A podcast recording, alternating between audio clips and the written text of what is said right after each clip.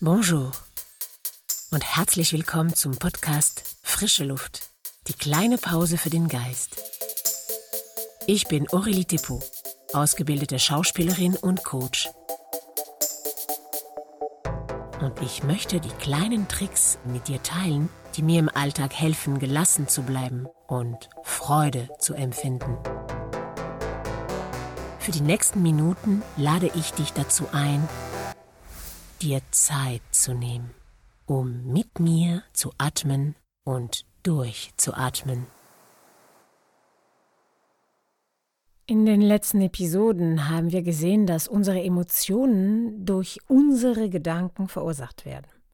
Wir reagieren auf ein Ereignis auf eine positive oder negative Weise, je nachdem, was wir darüber denken.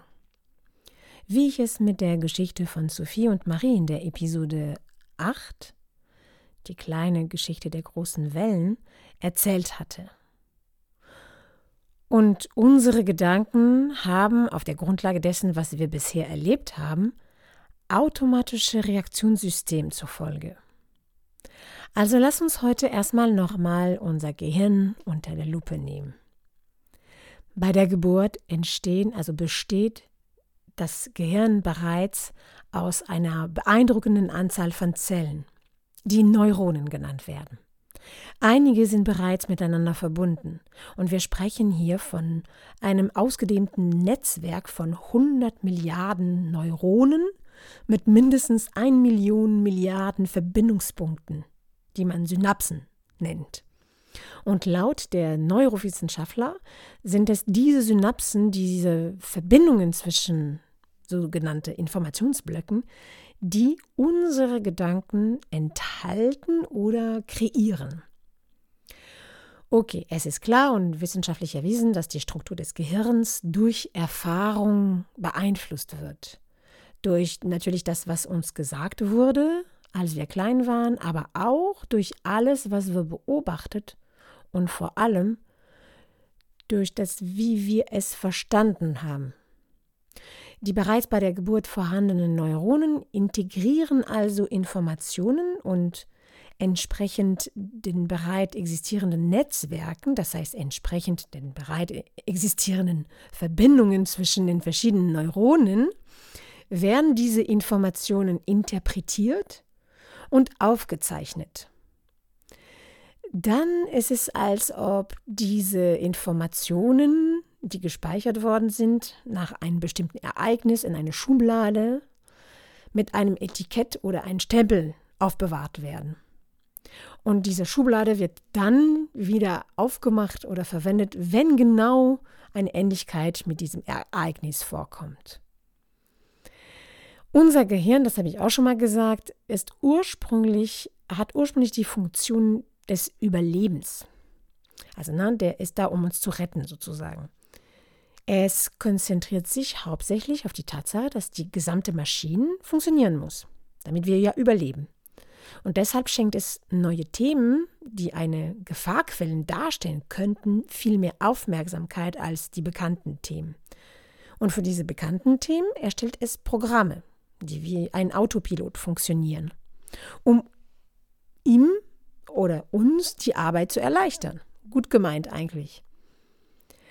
Aber wenn also eine Information mehrmals wiederholt wird, dann verursacht sie, verursacht sie Entschuldigung, einen Gedanken und eine emotionale Reaktion, die aufgezeichnet und jedes Mal, wenn diese Information oder die gleiche Situation wieder auftaucht, das wird automatisch wiedergegeben. Also wie gesagt, die Schublade wird geöffnet und nimmt das gespeicherte Muster wieder raus.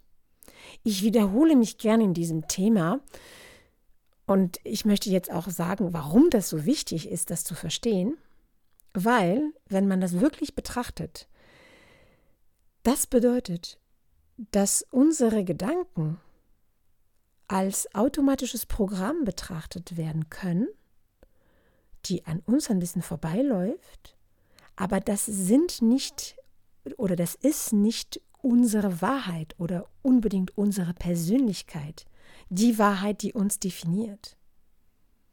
Der Philosoph Descartes dreht sich bestimmt jetzt in seinem Grab um, ne? Weil ich glaube, also bin ich, hat er gesagt. Hm. Ja und nein. Also die Tatsache, dass ich denke, beweist tatsächlich, dass ich existiere. Aber diese Gedanken sind nicht meine Identität. Die sind programmiert worden durch eine Menge an Informationen. Das Gehirn hat Systeme geschaffen, die uns helfen, gut zu funktionieren, aber diese Gedanken sind nicht unsere Persönlichkeit. Und dank der Formbarkeit des Gehirns haben wir die Möglichkeit, unsere Gedanken zu verstehen und damit sie zu beeinflussen. Was bedeutet also Formbarkeit des Gehirns? Als ich das erste Mal diesen Begriff gelesen habe, müsste ich immer nachforschen. Ich wusste nicht, was das ganz genau, also was damit gemeint ist. Heute sprechen wir über die Plastizität des Gehirns. Und ich dachte, uh, ich wusste, dass es ganz viel Wasser da drin ist, aber jetzt ist es weich und plastisch. Der Begriff bedeutet nur, dass das Gehirn sich entwickelt dass es nicht starr bleibt für immer und ewig ein Programm, eine Persönlichkeit und Feierabend. Nein, das Gehirn ist völlig formbar. Und meiner Meinung nach ist das genial. Und das ist auch ganz wichtig für die Menschen, die sich verändern möchten oder etwas im Leben wirklich anders haben möchte mit sich selbst, sich entwickeln wollen. Weil durch die Beobachtung unserer Gedanken und vielleicht sogar durch deren Hinterfragung entsteht Verständnis. Und dieses Verständnis ist eine neue Information, die vom Gehirn aufgezeichnet wird, sodass eine neue Verbindung zwischen Neuronen äh, dann entsteht. Also ne, durch das Verständnis, das ist eine neue Information und dann entsteht eine neue Synapse.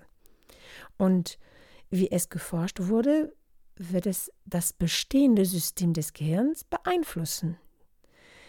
Die vorhandenen Synapsen können neue Verbindungen schaffen, dadurch, dass eine neue Synapse gekommen ist. Also es ist wie so ein großes Dominospiel. Wenn man ein Stück bewegt, be beginnt sich alles zu bewegen. Und dazu kommt auch noch das, was wir verstehen sollten heute hier, ist, dass unser Gehirn arbeitet in der Tat auf zwei Ebenen.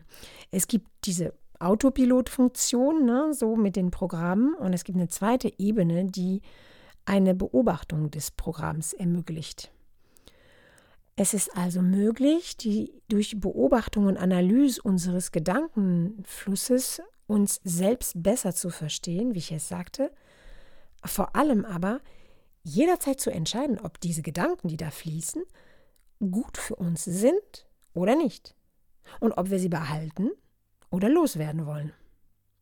Danach kommt dann die große Arbeit, klar. Ne? Die Gedanken, die seit Jahrhunderten im Gehirn oder seit unser ganzes Leben im Gehirn gespeichert worden sind, die loszuwerden, geht natürlich nicht so leicht.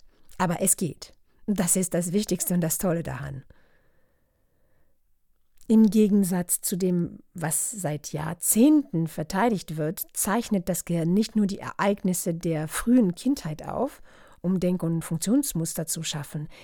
Es entwickelt sich ständig weiter und neuere Ereignisse können auch neue Muster entstehen lassen.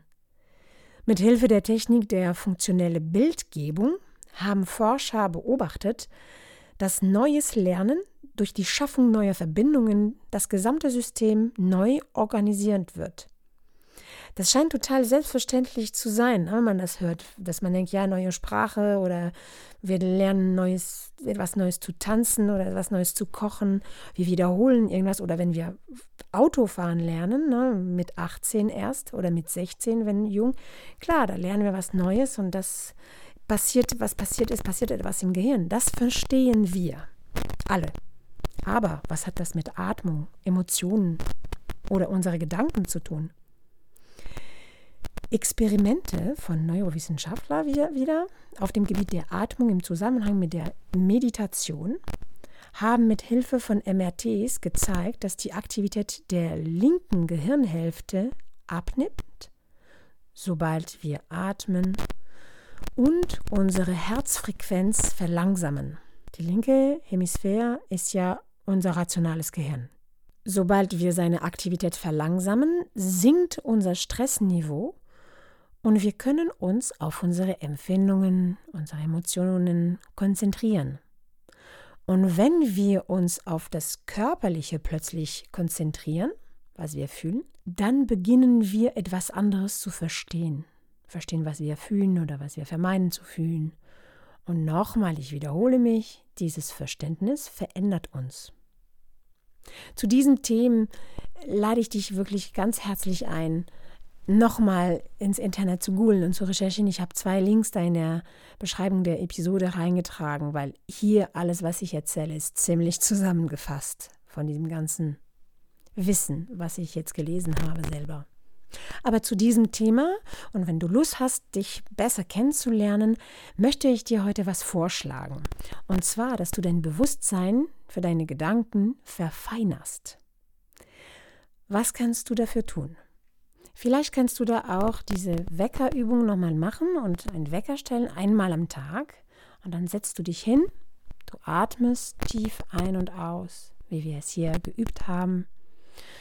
Du konzentrierst dich fünf Atemzüge lang auf deine Atmung und du beobachtest, wie du das mittlerweile kennst, deine Gefühle und alle deine Gedanken, die vorbeigehen. Ich ähm, hatte in der allerersten Episode die Idee gegeben, dass wenn man diese Übung, diese Atemübung macht, dass man daneben so ein Blatt Papier hat und einen Stift. Und wenn irgendwelche Gedanken wirklich sehr präsent werden oder dass sie sich wirklich so wichtig vorkommen, dass man sich einfach aufschreibst während der Übung, der Atemübung, damit man dann einen freien Kopf kriegt. Ne? Und jetzt geht es auch genau darum, du atmest, du konzentrierst dich auf deinen Körper und du merkst, dass die Gedanken vorbeikommen und dann schreibst du sie auf. Alles, was kommt, ohne darüber nachzudenken, ohne zu bewerten, ob es darum geht, was du noch heute zu tun hast, ob du über jemanden denkst oder über dich selbst denkst, alles erstmal. Und dann kannst du den nächsten Schritt gehen und einen Test machen, wenn du dich konzentrierst auf deinen Zustand heute, wie es dir geht. Vielleicht fokussierst du dich auf eine bestimmte Emotion, die du gut kennst. Und vielleicht sogar eher mit einer unangenehmen Emotion. Du konzentrierst dich auf dieses Gefühl und fragst dich, was du in Bezug auf diese Emotion denkst. Welche Gedanke hat diese Emotion hervorgerufen? Was dachtest du zu dem Zeitpunkt, als es geschah? Und um diese Erfahrung abzuschließen, frag dich, ob dieser Gedanke für dich heute noch stimmt. Tut es dir gut oder nicht? Ist das jetzt in deinem aktuellen Kontext wirklich die Wahrheit für dich? Glaubst du noch heute dran? Versuche wieder ein kleiner Forscher oder Detektiv zu werden. Sei neugierig, sei provokativ, versetze dich in die Lage eines Staatsanwalts und Anwalts, die gerne gegenargumentieren. Schau dir das mal alles genau an. Diese Gedankenkette, diese Gedankenkette im Zusammenhang mit einer eine bestimmten Emotion. Das ist so spannend. Also ich hoffe, dass ich dich dafür begeistern kann, dass es so spannend ist zu beobachten, woher plötzlich eine Emotion kommt, welche Gedanken dahinter stecken und manchmal welche absurde Gedanken dahinter stecken. Ja, ich wünsche dir schon damit viel Spaß. Und in einer der nächsten Episode werde ich dir eine detaillierte Übung vorstellen, die du dann beim Umgang mit destruktiven Gedanken anwenden kannst. Also, du kannst auch jederzeit die Übungen, also die Episoden mit den Atemübungen nochmal hören und nochmal hören. Versuche dir vielleicht eine auszusuchen, die für dich gut funktioniert, die du im Alltag regelmäßig hören kannst. Probier aus, bleib im Training, wir haben es ja gesehen dadurch, dass man das wiederholt, diese neue Information, dann verändert sich das Gehirn. Ja, ich wünsche dir viel Spaß, bleib dran und bis zum nächsten Mal. Et voilà, das war's für heute. Bravo, du hast es geschafft, fünf Minuten Pause für dich zu nehmen. Genieß den positiven Effekt Ich wünsche dir sehr, dass du so oft wie möglich am Tag im Kontakt mit deiner Körperwahrnehmung bleibst. Wenn du denkst, dass diesen Podcast andere gut tun würde, dann teile ihn weiter.